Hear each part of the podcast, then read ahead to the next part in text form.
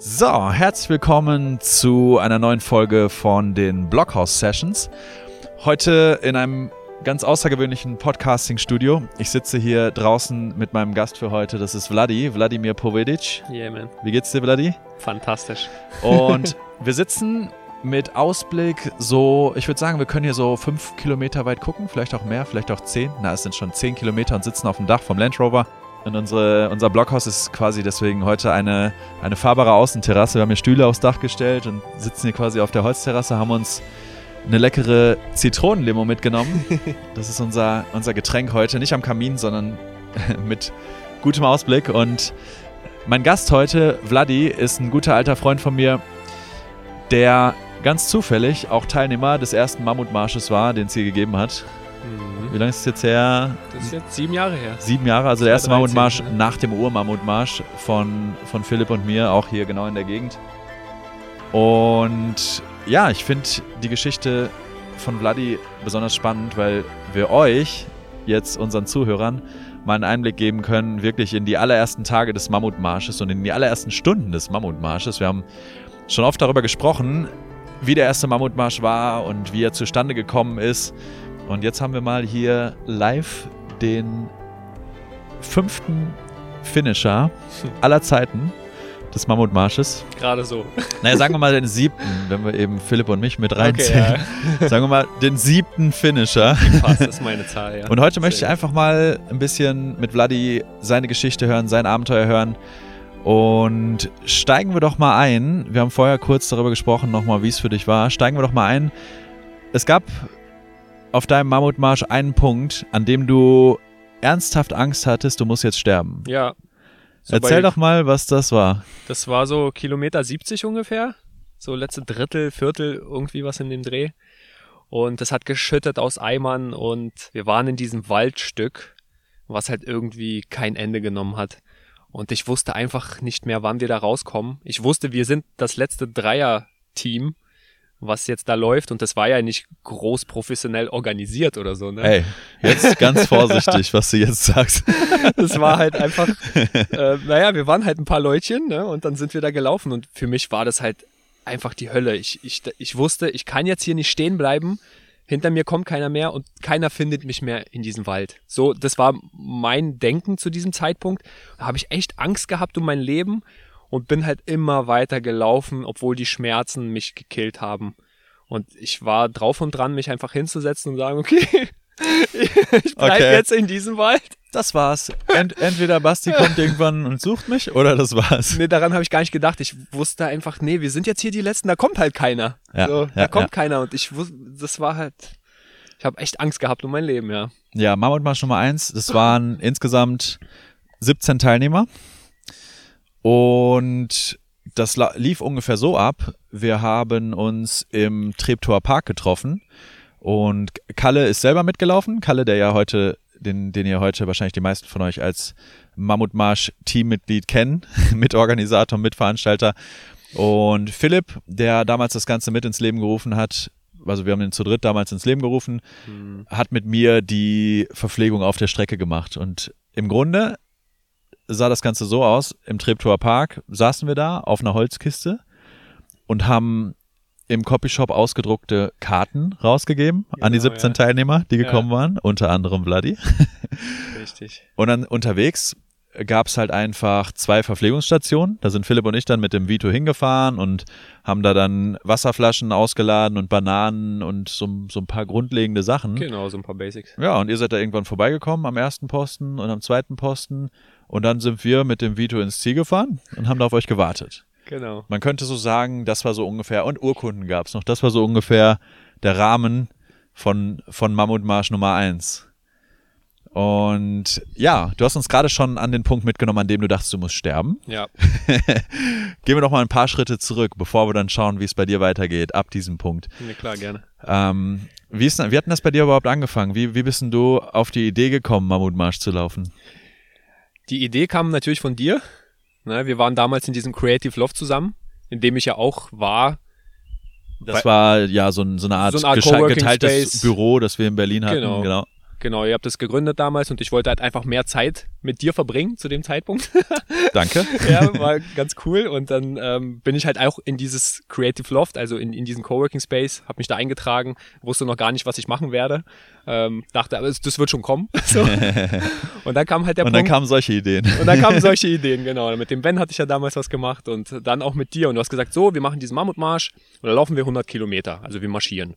Und ich hatte halt einfach gar keine Idee davon, wie viel 100 Kilometer zu Fuß sind. Ich habe noch nie so eine große Strecke gelaufen, äh, geschweige denn dran gedacht. So irgendwie hatte einfach gar keine Vorstellung und deswegen wollte ich einfach dann probieren und habe gesagt, ja klar, mache ich. So, ne? Und das, das war dann so mein Einstieg. Da dachte Also- ich halt auch, dass ich dann mehr Zeit mit dir verbringen werde, aber du hast ja gar nicht dran teil- teilgenommen. Nee, kannst da war ich so, vergessen. ah Mist. Ich habe ich hab, ich hab entspannt Wasser ausgeschenkt. genau.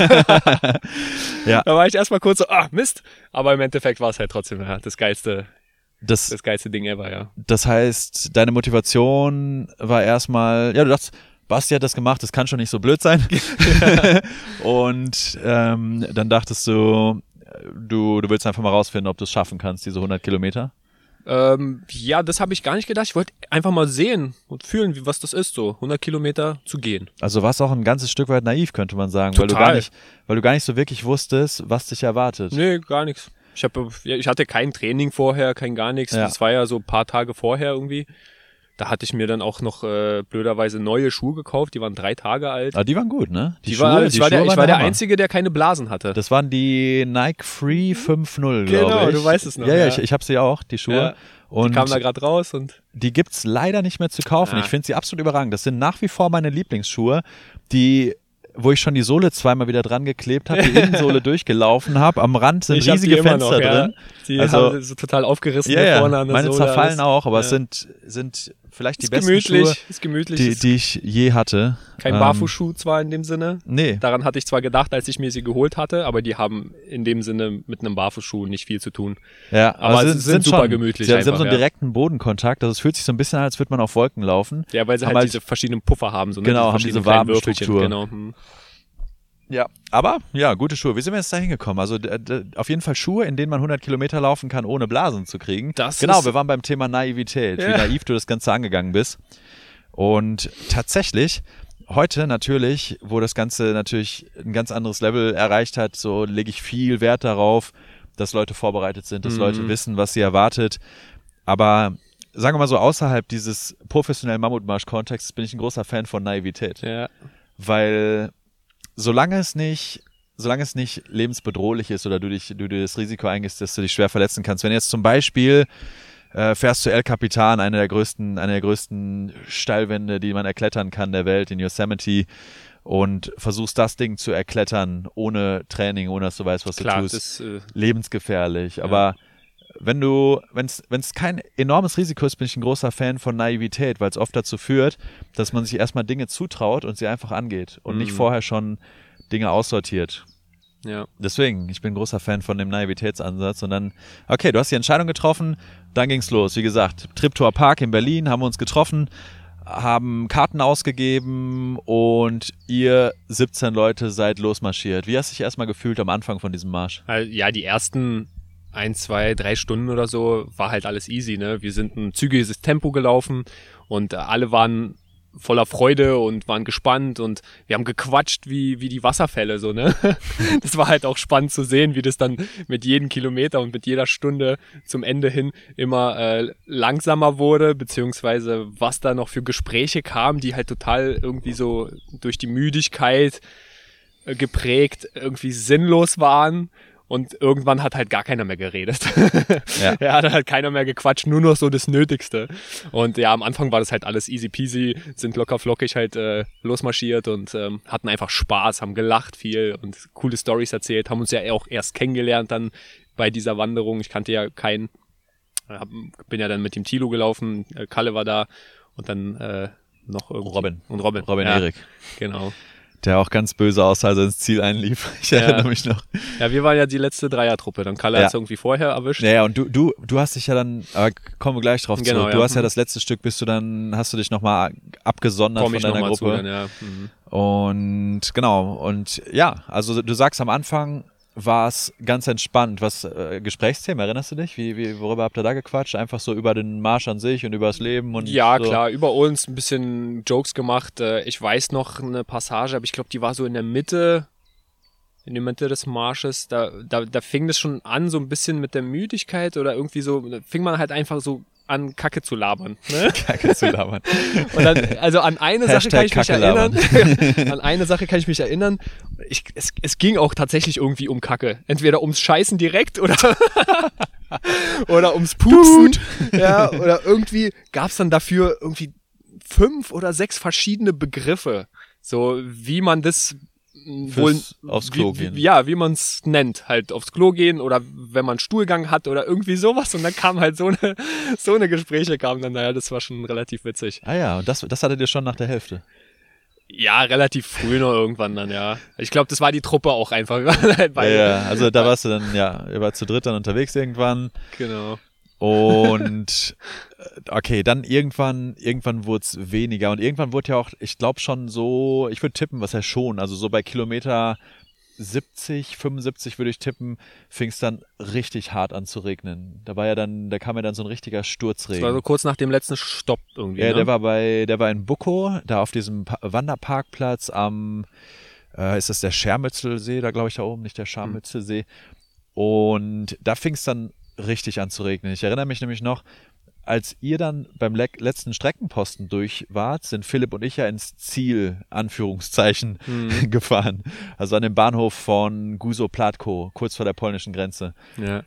und saßen dann da in unserem Vito und es regnete halt einfach so heftig, dass wirklich eine, eine Schicht Wasser auf dem Boden stand und das, die, die Tropfen darin schon richtig hochspritzten wieder, wenn sie auf dem Boden auftrafen.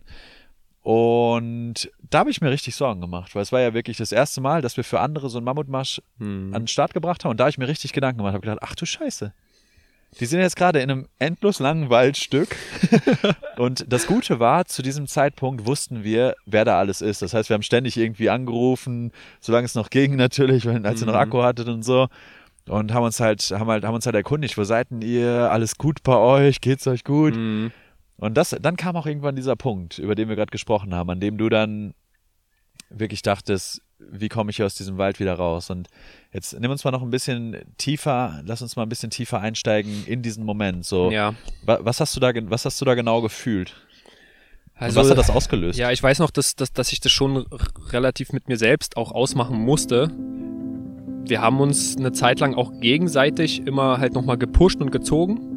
Ne, wenn einer irgendwie dann doch äh, abgekackt ist, ähm, haben die anderen beiden halt immer wieder so ein bisschen äh, motiviert und äh, einfach in, in den Arsch getreten. So. Und ähm, dann äh, dieser Moment, ich weiß noch, diese Gefühle, weil es war halt so abgeschnitten von der Zivilisation. Ja, und dann läufst du halt diesen Waldweg und es schüttet aus einmal, also der Himmel kam komplett runter. Du, wir sind ja auch im Schneckentempo gelaufen, ja, oder ich zumindest. Oder eigentlich wir, wir zu dritt, klar, weil so weit waren wir ja nicht voneinander entfernt. Wirklich Schneckentempo, ja, um sich das mal vorzustellen. So, keine Ahnung, was das in kmh ist, aber so kleine Tippelschritte. So, ja, also so eine drei Schnecke, dann irgendwann. eine, eine vielleicht Schnecke hätte uns überholt. Zwei, drei so, km/h. Ja. Das, das, das kam mir vor wie eine Ewigkeit, so zehn Schritte mal zu laufen. Und dann läufst du halt so einen Weg und dann ist eine Kurve und du hoffst halt hinter jeder Kurve, dass du irgendwie mal was Neues siehst und es kam immer wieder Wald, immer wieder Wald. So, und ähm, ich musste dann irgendwann mal so stehen bleiben und mal kurz warten, weil, weil die Füße, die haben dermaßen geschmerzt. Es war unfassbar. Ich hatte noch nie vorher solche Schmerzen gespürt. Und das aber durch so eine, also so eine lange Zeit hintereinander. Also nicht, dass du dann halt mal sagst, ah, okay, stopp, ich leg jetzt mal die Füße hoch, ich entspanne mich oder ruhe mich mal aus oder immer weiter in den Schmerz rein und immer weiter laufen und laufen und ich habe ja tausend, naja nicht tausendmal, aber locker 30 Mal aufgegeben im Kopf. Ja? Und äh, dieser Spruch von diesem einen Läufer, den hatte ich halt vorher so mir als Mantra irgendwie noch äh, äh, geschnappt. Ähm, dieses, du kannst halt aufgeben, wenn du dabei aber weiterläufst. Dan Ja. Millman. Genau. Ähm, auf Deutsch, wenn du einen Hügel hinaufläufst, kannst du aufgeben, so oft du willst, solange deine Füße sich weiter bewegen. ja, so in dem Dreh. Genau, so habe ich mir auch also- gedacht. Ich kann aufgeben, aber Hauptsache die Füße laufen weiter. Ja, das sind, es sind halt zwei unterschiedliche Dinge. Ob dein Kopf sagt, ich kann nicht mehr, und ob du den nächsten Schritt machen kannst. Mhm. Das sind halt zwei unabhängige Dinge voneinander. Habe ich dann gemerkt, ja. Ja, 30 Mal. Habe ich dann gemerkt und immer wieder auch rein in den Schmerz und gesagt, komm, ist egal. Das, das wird schon nicht sterben. Und äh, aber irgendwann hat sich das so angefühlt, ja. Das ist, da war ich halt komplett an meiner Grenze, was Schmerzen angeht, was Schmerzen fühlen angeht. Und da dachte ich jetzt, ey, ich kann jetzt hier nicht stehen bleiben. Mein Handy ist aus, keiner wird mich jeweils wieder finden, weil es war halt super dunkel. Ne? Es war dunkel in diesem Wald, es hat geregnet und ich wusste einfach nicht, wo wir sind. Die Karten waren durchnässt, das war halt, war wie verloren so. und dann dachte ich, nee, ich kann jetzt hier nicht stehen bleiben, sonst sterbe ich. Das waren meine Gedanken. Und dann dachte ich, nee, ich muss jetzt einfach weiter und denen folgen. So, die habe ich dann halt immer noch kurz vor mir gesehen, so zehn Meter. Und dann gesagt, ich muss jetzt einfach weiter, immer weiter. Und dann, so, das waren diese Gefühle. Ich, ich kann jetzt hier nicht aufgeben, sonst sterbe ich. Das klingt, klingt auf jeden Fall nach sinnvoller Logik. ja, sehr, sehr spannend. Und vor allem spannend, dass du genau diesen Punkt ansprichst, dass dein Kopf so oft aufgegeben hat und du trotzdem weitergemacht hast. Und man sollte vielleicht auch sagen, dass du vorher noch nie was Vergleichbares gemacht hast. Nee. Du hast, du, du hast mir gerade vorher erzählt, du warst vielleicht einmal im Jahr, warst du mal laufen. Ja, ein, zwei Mal so joggen. Ein bisschen Kraftsport, Kampfkunst habe ich gemacht. So, da hatte ich halt schon ein bisschen Erfahrung mit äh, Stehen im Schmerz, jetzt zum Beispiel diesen Tiefstand machen und einfach weiter und atmen. So war bewusst mit dem Körper ein bisschen mehr. Das hat wahrscheinlich schon einen großen Teil dazu beigetragen, entspannter mit mir zu sein und den Körper zu fühlen und halt einfach irgendwie äh, die Gedanken sein zu lassen. Ja. Mhm. Aber so, Ähm, du, du warst noch nie länger wandern, du warst, äh, bist vorher nie lang laufen gewesen oder Genau. Mhm. Richtig, ja. Ja, ja, spannend. Okay, und dann ähm, hast du im Grunde, du hast, so wie das für mich jetzt erstmal klingt, du hast dein Tief überwunden, indem du einfach weitergemacht hast, indem du einfach gesagt hast, das geht jetzt nicht, wenn ich jetzt hier aufhöre, dann bin ich am Arsch. Genau. Deswegen mache ich jetzt einfach weiter. Genau, in dem Waldstück auf jeden Fall. Da dachte ich, ja, ich sterbe und dann habe ich einfach weitergemacht. Und wir haben es ja schon verraten, du warst Finisher. Hm. Wann, wann kam dann, wann kam dann der Switch, an dem du gemerkt hast, ey, ich glaube, ich schaffe das doch. Naja, wir, wir kamen dann irgendwann raus. Also irgendwann gab es eine Kurve, die, die mich, äh, also die mir das Grinsen von einem Ohr zum anderen halt äh, gebracht hat, weil man, ich habe ein erstes Auto gesehen irgendwie und das war so ein Zeichen Zivilisation, geil, Menschheit ist da irgendwo in weiter Ferne. Und dann kamen wir irgendwann raus aus diesem Waldstück, hatten so ein bisschen Stadt oder irgendwie sowas. Also so auch normale Straßen halt, sind da lang und dann ähm, haben wir ein kleines Päuschen an der Ecke gemacht und äh, da kam dann wieder ein Waldstück. So, nochmal ein letztes Stück Waldstück. Und da habe ich echt zu viel Schiss gehabt. Ne? Ich habe einfach Angst gehabt, in diesen Wald zu gehen. Und habe die, äh, habe mich dann verabschiedet von meinen zwei Kompagnons. Habe gesagt, nee, ich bleib jetzt hier. Ähm, wir haben dann nochmal die Karte uns angeguckt und es ging halt nochmal einen Weg auch Straße entlang.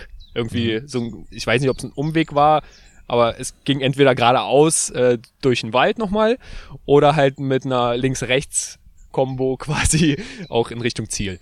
Er hat gesagt so, nee, okay, geht ihr in den Wald. Ich will einfach nicht nochmal in diesen Wald. Diese Angst, die ich da durchstehen musste, die hat mir gereicht. Und äh, da habe ich mich von denen verabschiedet. Bin dann nochmal aufs Klo gegangen, so mitten in der Stadt. War mir alles egal. Also, um's mal, um's mal grafischer zu machen, du hast dich neben ein Haus gehockt. nee, genau. Zwischen Einfach, zwei Häuser. einfach, Und, aber man muss sagen. Stadt heißt in dem Fall Neuhardenberg im tiefsten Brandenburg, wo man auch mal gerne keinen Menschen auf der Straße sieht. ja, es war schon menschenleer. Ja, ja, Aber, aber wenn, das war mir Ja, komplett ja, egal. aber ich weiß noch, das hast du, hast du dann auch erzählt, als du im Ziel angekommen bist, dass du dich dann nochmal zwischen zwei Häuser gesetzt hast, schnell. ja. Und wusstest du an dem Punkt, dass du es schaffst, oder war das immer noch so, warst du da immer noch so zwiegespalten, dass du dachtest, ah, es sind ja immer noch zwei Stunden, ich weiß nicht, ob meine Beine mich da hintragen oder so, oder drei? Äh, Ich habe ein bisschen gezweifelt, ja, weil ich wusste, es ist knapp mit der Zeit. Ne? Es war knapp, es war genau 22 Stunden rum. Und äh, aber aufgeben kam da auch nicht mehr in Frage. Das war halt, ich war ja raus aus dem Wald und das ist ja das, was mir so eine Angst gemacht hat. Ne? Und dann dachte ich, ey, komm, jetzt den Rest, den machst du jetzt auch noch. Ja, und dann klar sind die Schmerzen da und die waren unerträglich und ich bin super langsam gelaufen. Aber es war halt so egal, ich laufe jetzt da weiter und aufgeben kam da nicht mehr in Frage, glaube ich. Ja. Also Ja. Ich, soweit ich mich erinnern kann jetzt. Ne? Würdest du sagen, das war das schönste Auto, was du je gesehen hast, als du aus dem Wald kamst? Oh, nee. Der schönste Moment, in dem du je ein Auto gesehen hast?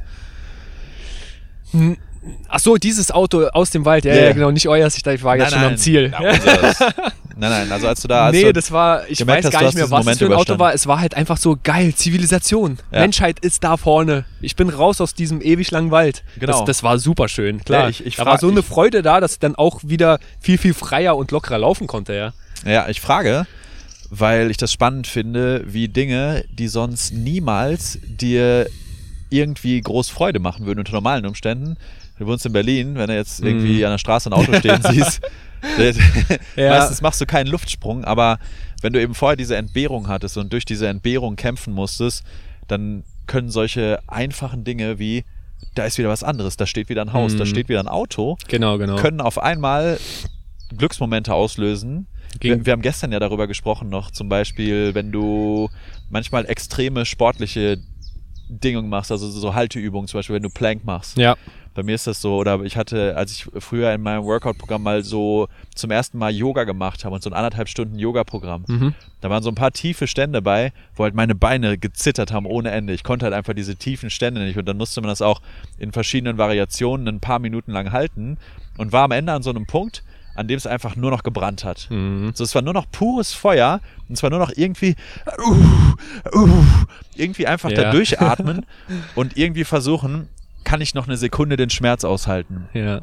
Und ich erinnere mich, als man dann durch diese Übung durch war und wieder zurück ist, zurückgegangen ist, so zu seinem Downward Dog oder seinem Upward Dog, so oft in die, in die Bodenstellungen, Das ist schon das geil, war ne? so ein Glücksgefühl, das ist unglaublich. Also einfach nur da absetzen Ja. zu können, war, war so ein Glücksgefühl, das mich, das mich durchströmt hat. Ich habe gestern gesagt, besser als Sex fast. Genau, es ist so, so, so, so Orgasmusgefühle, Ja, es ist so, so- ähnliche, ja. Wow! Einfach richtig geiles Körperfeeling, ja. Ja, und das ist, das finde ich so spannend. Ich hatte das auch mal, als ich mit, auch mit Philipp und Jan, ähm, noch einem Kumpel von uns, eine Alpentour gemacht habe. Mhm. Und wir sind damals den Berliner Höhenweg gegangen und hatten auch ein paar richtig anspruchsvolle Passagen dabei.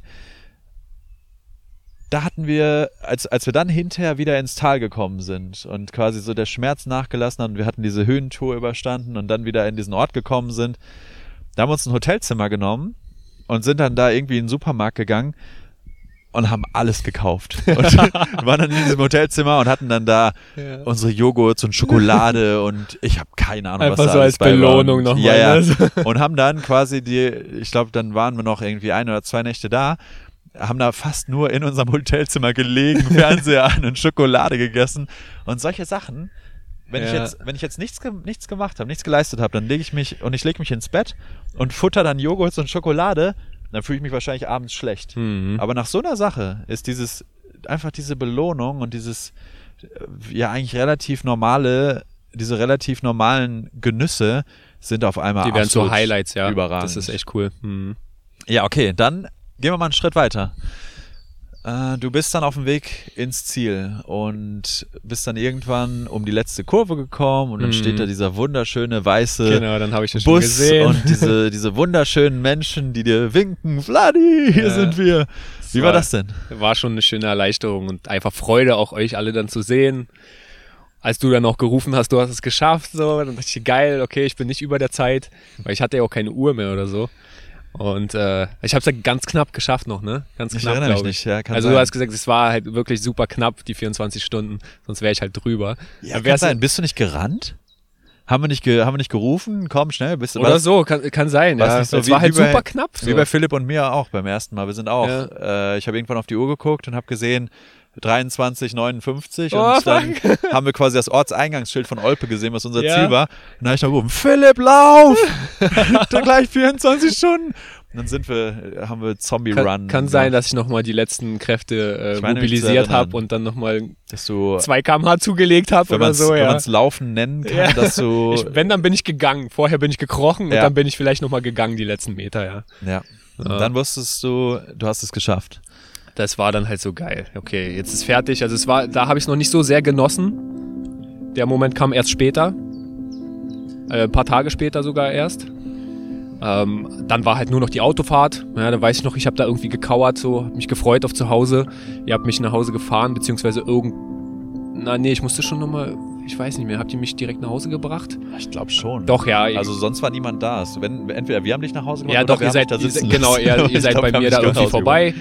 Bin ich nach Hause und dann bin ich wahrscheinlich erstmal auch umgefallen und habe geschlafen oder so. Das weiß ich gar nicht mehr. Aber ich kann mich erinnern, dass die nächsten Tage auch nochmal sehr, sehr schmerzhaft waren. Mhm. Ich war in meinem Schlafzimmer und das waren ungefähr so, ja, fünf Meter bis zum Klo. Und ich kann mich erinnern, ich musste so gut eine Viertelstunde vorher anfangen, mich fertig zu machen, um aufzustehen, um auf dieses Klo zu schaffen, wenn ich pinkeln muss. Ja, aber ich musste so lange dahin, weil jeder Schritt war wie die Hölle. Ja, ich musste mich schon so quasi aufsetzen, meine Beine heben, irgendwie dann so kriechen zu diesem Klo, um Oh, einfach ei, mal pinkeln zu gehen. So. Und dann kam ein Moment, ein paar Tage später, also es, insgesamt hat es vielleicht eine Woche gedauert, wie ich dann halt zu Hause war. Ich hatte die Freiheit, ich konnte zu Hause bleiben, ich musste jetzt ni- nicht zur Arbeit raus und so. Und äh, dann hatte ich so einen Moment völliger Glückseligkeit, so richtig krasse Freude. Da habe ich, äh, hab ich geweint ohne Ende, einfach vor Freude. So, das, das war so geil. Was hast du da geleistet? Ja, was hast du geschafft? Du hast zigmal aufgegeben und trotzdem hast du weitergemacht. Und es war halt so, so pure Freude. Da habe ich echt so voller Glück geweint und dachte, yeah, du bist ja so ein He-Man, ja, du kannst ja im Prinzip, wenn du dir das vornimmst, das Ziel, da kannst du ja alles schaffen. Und das war halt so Superman-Feeling. Ja, ich dachte, ja- kannst ja alles machen. Jetzt hast du so ein Ding hier gerissen, kannst du alles machen. Was machst du als nächstes? So. was machst kommt du jetzt? Was machst du jetzt? Was mache ich jetzt? Fliege ich jetzt nach New York mit meinem neuen Cape? Ja, so ungefähr, so ungefähr. ja. Ja, und das nächste war halt, ich wusste ja, Kalle läuft Marathon, hab das immer wieder mal gehört und dachte, okay, machst du mal Marathon. Ne? Und dann hab mir so schnell irgendwie online angeguckt. Ich weiß, wann, wann haben wir gemacht, den Mammutmarsch? Ah, ich, war der erste im Oktober oder war der im Mai? Ich glaube, der erste war im ich Oktober. dir- ich erinnere mich nicht Nee, es, genau. muss, es muss vorher gewesen sein, weil im Oktober, Oder was, war der im Mai und der im Oktober war ja der im Marathon. Genau, im Oktober war Boah, ja der ich Marathon. Nicht, ich, weiß, ich werf die Daten immer durcheinander, aber kann sein, dass er dann im Mai war schon. Und dann im Oktober, im Herbst war Berlin-Marathon. Und dann hast du da gesagt, okay, ich versuch's einfach mal, Berlin-Marathon, Genau. mich anzumelden, einen Startplatz zu kriegen, hast einen Startplatz bekommen. Naja, ich habe dann, so naiv wie ich war, dachte, wie, alle Plätze sind schon weg, so beim Ma Berliner Marathon und die sind ja, soweit ich weiß, innerhalb von zwei, drei, vier Stunden maximal weg, sobald Mhm. die Karteneröffnung ist. Und das war ja schon quasi, äh, ich hatte zwölf Wochen, zwölf Wochen bevor vor Startpunkt hatte ich dann die Entscheidung getroffen, so ich nehme teil und hatte dann durch so eine, äh, wie nennt sich das? So eine, nicht Crowdfunding, sondern so eine, so eine Spendenaktion.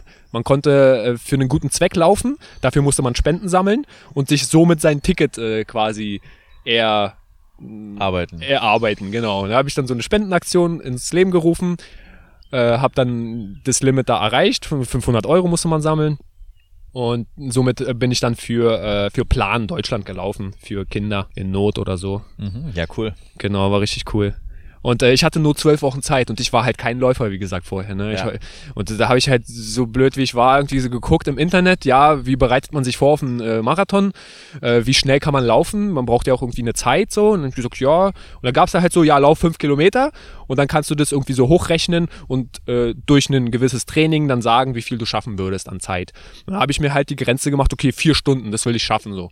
Und habe mir dann so, äh, ja, leichtsinnig wie ich war, äh, diesen, diesen Trainingsplan runtergeladen und bin dem, bin dem gefolgt. Ja, und dann äh, extreme Trainingseinheiten gehabt und äh, habe halt viel zu schnell, viel zu viel trainiert. Ja, das war, ich hatte dann Aussetzer zwei Wochen ungefähr, wo ich halt nachts aufgewacht bin, schreiend fast, weil ich, es hat sich angefühlt, Oha. als, als wenn meine Knie im Schraubstock sind. So hat sich das angefühlt. Durch dieses harte Training. Also weil es halt zu viel war. Die Sehnen sind nicht Ja. hinterhergekommen. Ne? Muskeln und so war okay, aber die Sehnen, die, die brauchen halt einfach ein bisschen länger. Und äh, ja, bei vielen Ärzten dann gewesen, weil es, es waren schon echt auch krasse Schmerzen, aber ich war ja jetzt Schmerzen gewohnt.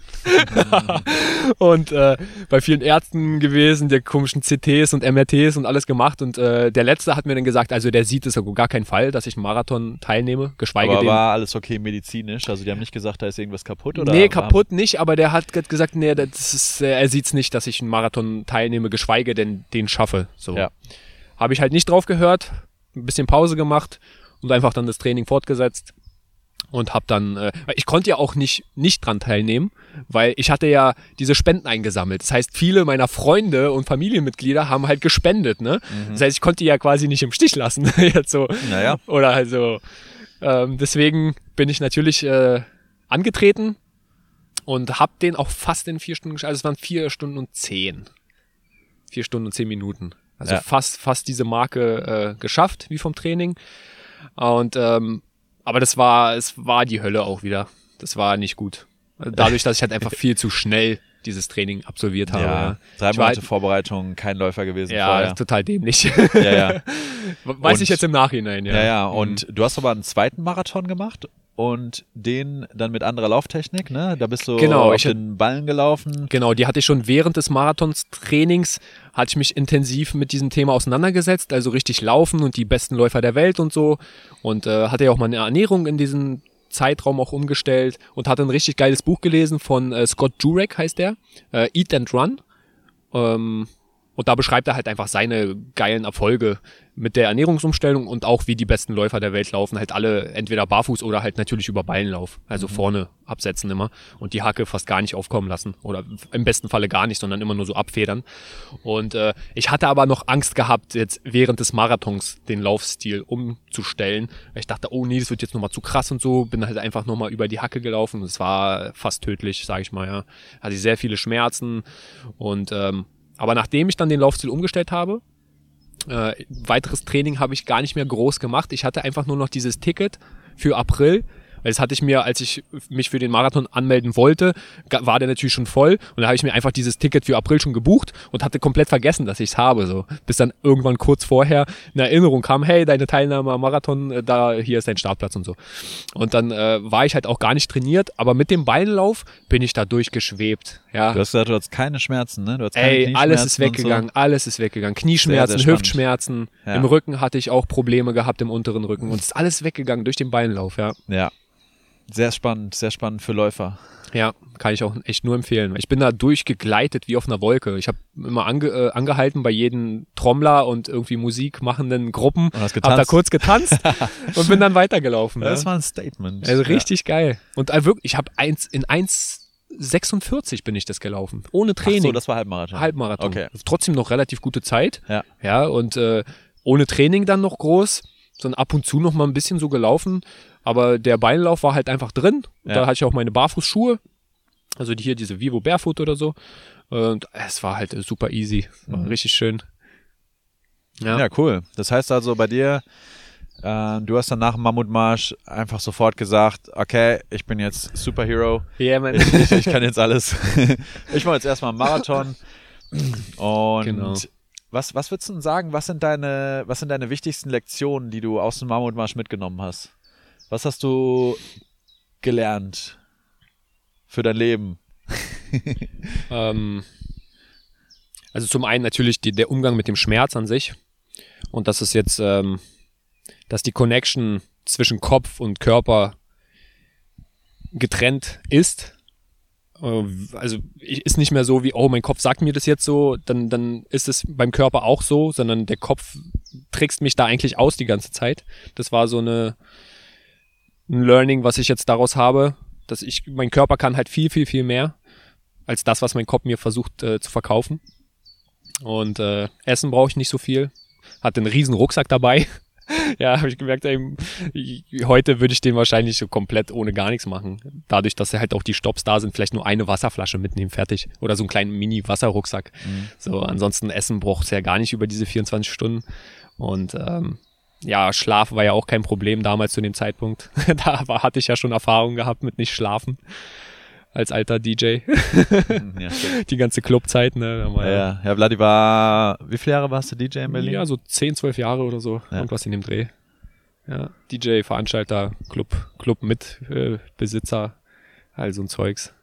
Ja, manchmal zwei, drei Tage halt nonstop irgendwie gar nicht geschlafen. Also deswegen. Easy. Ja, das, das war, da, da war der Körper schon dran gewöhnt. Ja.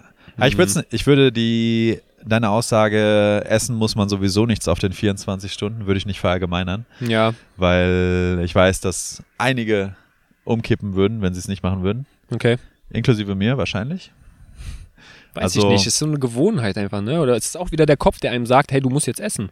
Ja, und der Energiebedarf des Körpers, wenn dein Glykogen aufgebraucht ist. Also es ist ja schon ein körperchemischer Prozess, aber es ist halt auch einfach Typsache. Also Ja, ja, wenn klar, du zum klar. Beispiel Ich bin es ja auch gewohnt. wenn du durch- durch- Erfahrung hast ja. mit Fasten oder genau, so, mhm. dann schafft dein Körper vielleicht ziemlich schnell äh, Energie aus anderen Quellen zu gewinnen, wenn du es nicht gewöhnt bist und zum ersten Mal dann bei so einer Belastung, Mhm. weil bei vielen ist das so, die vergessen dann zum Beispiel zu essen und zu trinken und die stoßen dann teilweise nach 30, 40 Kilometern schon an ihr Limit und Mhm. brechen zusammen oder so. Aber Das ihr habt gibt's. ja jetzt immer so eine Stops, ne? Da gibt's ja Klar. auch mal was zu futtern. Das gibt's, Das heißt- das gibt's, aber du musst es annehmen. Weil es gibt halt Leute, Mhm. die denken, nö, ich ziehe jetzt einfach durch, ich habe keinen Hunger. Die bekommen dann echt Probleme. Und Ja. es ist halt sehr individuell. Also das ist halt, da muss jeder, glaube ich, wirklich für, für sich rausfinden. ja, für mich würde ich das so machen. Ja. Was, was Mir funktioniert. würde so ein das Stop wollte ich nur Oder mal als, so, mal so ein Riegel. nur als ne? kleinen Disclaimer wollte ich das Ja, einwerfen. wir wollen ja jetzt keinem Schaden hier. Nein, genau. nein, dass es, dass es wirklich sehr, sehr, sehr individuell sein kann. Und ja, also Umgang, Umgang mit Schmerz und so allgemein so mit Widerstand, hast du gesagt, ne? Also einfach so, wie, wie du damit umgehst, wenn eine Situation schwierig wird, das hast du einfach durch dieses Erlebnis irgendwie ein bisschen in eine andere Perspektive gesetzt, oder? Ja, auf jeden Fall. Was sind das so für Situationen in deinem Alltag? Puh, im Alltag hatte ich das jetzt oft äh, mit meinem Kind zum Beispiel. Ne, Wenn es dann anstrengend wird oder wo er jetzt noch ganz klein war. Ähm, ja, irgendwie auch lange Märsche gehabt oder so hin und her und dann Einkauf und dann denkst du halt manchmal, oh nee, ich kann jetzt nicht ihn tragen. Ja, und denkst du dir, what the fuck?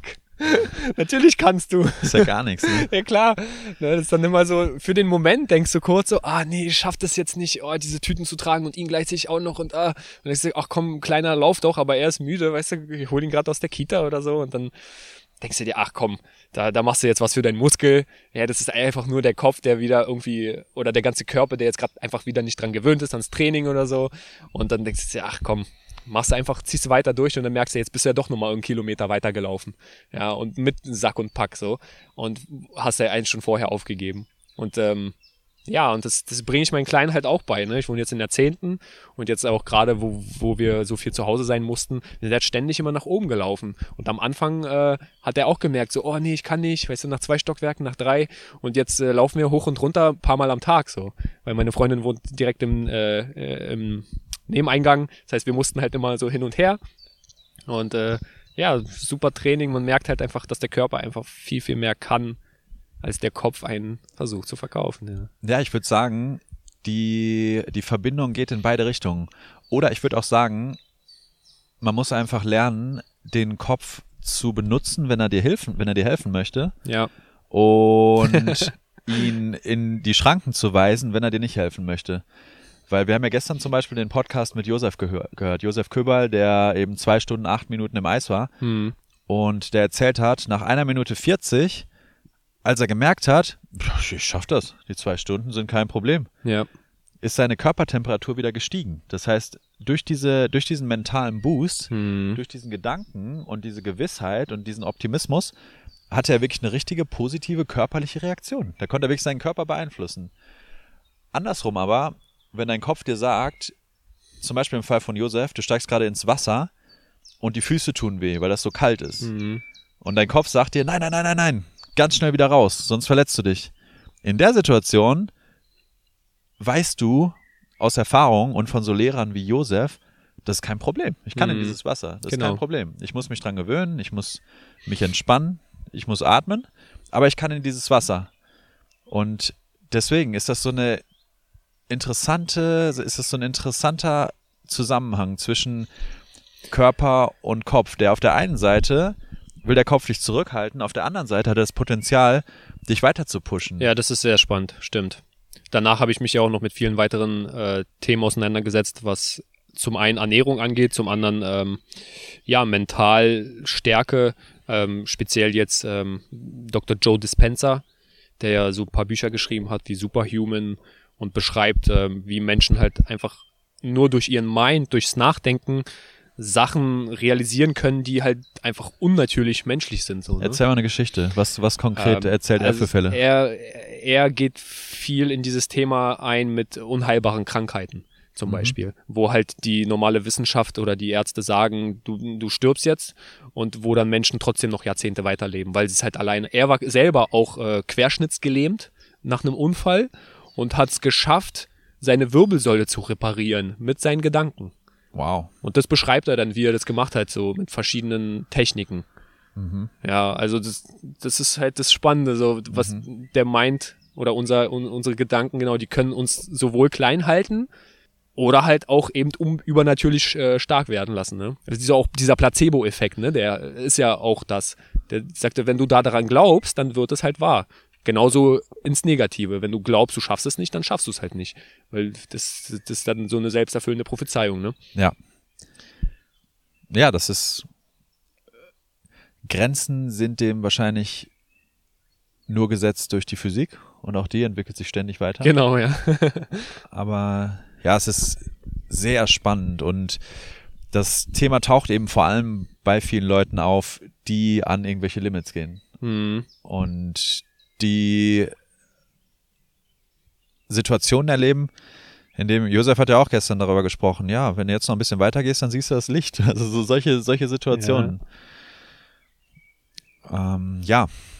Aber spannend, wie dann so eine Erfahrung quasi Türen öffnet in, in neue Welten einfach. Ja. Und gleichzeitig, wie gesagt, auf der anderen Seite der Kopf eben auch das Hindernis sein kann. Mhm. Der, der Kopf, der der Wegbereiter sein kann, der Kopf das Hindernis sein kann und ja, da wollen wir jetzt vielleicht auch nicht zu tief rein einsteigen, weil dann stellt sich wieder die Frage, okay, wer ist denn das dann, der den Kopf steuert? Weil wenn der Kopf in beide Richtungen dir helfen kann, mit, mit welcher, mit welcher Macht steuerst du dann, steuerst du dann wiederum deinen Kopf? Gehst du auf eine Ebene höher und bedienst den wieder wie ein Computer? William Trubridge hat es auch gesagt. Ich glaube, die Geschichte habe ich dir schon erzählt. Und ähm, ich weiß nicht, ob die Podcast-Folge rausgekommen ist, bis zu dem Zeitpunkt, zu dem diese hier rauskommt. Yeah. ähm, der meinte auch, ähm, das, genau das haben wir auch schon in der ersten Podcast-Folge erzählt, in der Intro.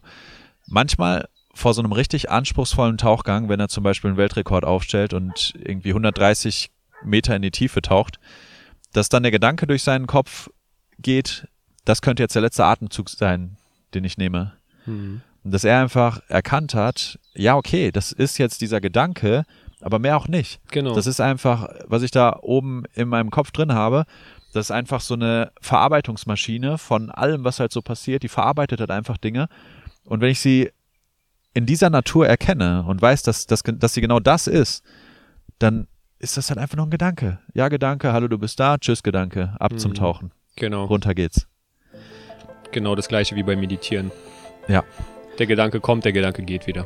Genau. Es sind und, nur Gedanken. Und tatsächlich ist das nicht nur wahr für, für Gedanken, sondern für alles. Hm. Alles. Jeder Baum, Gefühle. Jeder Baum ja, kommt, ist mal da eine Weile und geht wieder. Hm. Kein Baum bleibt für immer, kein Mensch bleibt für immer. Ja. Ja, fast. Wir sind ja schon lange hier. Ne? nichts, nichts. Kein, kein, kein Planet. Wenn, wenn der Zeitraum groß genug ist, dann ist das wahr für alles. Hm. Und ich finde, das gibt einem auch so eine gewisse Freiheit, einfach zu wissen, egal wie schlimm es mir gerade geht, egal was gerade passiert, und ebenso, das muss man sich auch klar machen, egal wie gut es mir gerade geht und egal Das wie inspiriert auch, ich genau. gerade bin, Mhm. Auch dieser Moment geht vorüber, ja. das, das wird vergehen. Und ja, das ist Segen und Fluch und Freiheit Bringt und so eine Leichtigkeit aber mit rein. Einschränkung. halt, ne? wenn man, und gleichzeitig ist es aber einfach die Natur der Dinge, die so wir sieht's aus, genau. nicht ignorieren sollten, sonst baut sich ganz viel Widerstand auf. Ja, yeah, Mann. Ja, ich würde sagen, Sehr geil. weise Worte zum Schluss. Und heute schaffen wir es wirklich mal, in dem 45-Minuten-Fenster zu bleiben. Ich danke dir auf jeden Fall, dass du dir die Zeit genommen hast, mit mir hier. Danke, hier zu sein, auf jeden auf Fall. diesen auf tollen Ausblick äh, Dach und zu sitzen. diese geile Zeit mit dir, ja. Ja, danke, dass du uns mit auf deinen Mammutmarsch genommen hast und ähm, freut mich natürlich auch zu hören, was es einfach für dich auch für Effekte hatte und Mhm. wie es dich auch einfach motiviert hat und dir gezeigt hat, was für Superheldenkräfte Ja, in war, dir stecken. war sehr cool, wieder zurückzugehen zu diesen Momenten. Hab schon wieder ganz vergessen. Ne? Cool. Danke dir, Vladi. Und Cool. Bis bald, äh, Leute. Ja, bis bald im, im Blockhaus oder auf dem fahrenden Blockhaus. Yes. Macht's gut, Leute. Ciao, ciao.